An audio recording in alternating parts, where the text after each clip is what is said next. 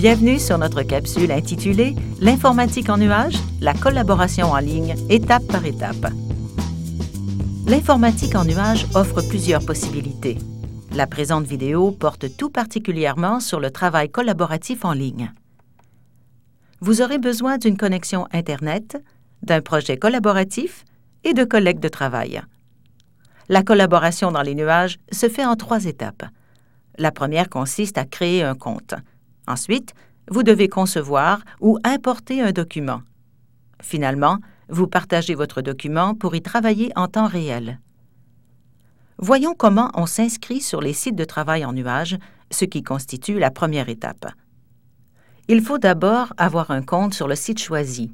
Par exemple, pour utiliser Google Docs, il faut avoir un compte sur Google, alors qu'avec SkyDrive, il faut en avoir un sur MSN Live. Après avoir créé votre compte, vous devez concevoir votre premier document.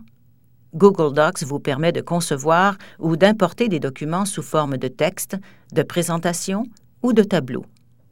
On a les mêmes possibilités avec SkyDrive, qui fonctionne avec tous les types de fichiers supportés par Microsoft Office. Une fois le document créé, vous passez à la deuxième étape. Vous retrouverez la même interface graphique que sur vos logiciels maison, vous pourrez alors rédiger votre texte, et ce, à partir du logiciel en ligne. Mais l'intérêt réel, c'est de travailler en collaboration. La troisième étape, c'est de partager votre document, de collaborer justement. Sous l'option Partager, vous choisissez le type de partage.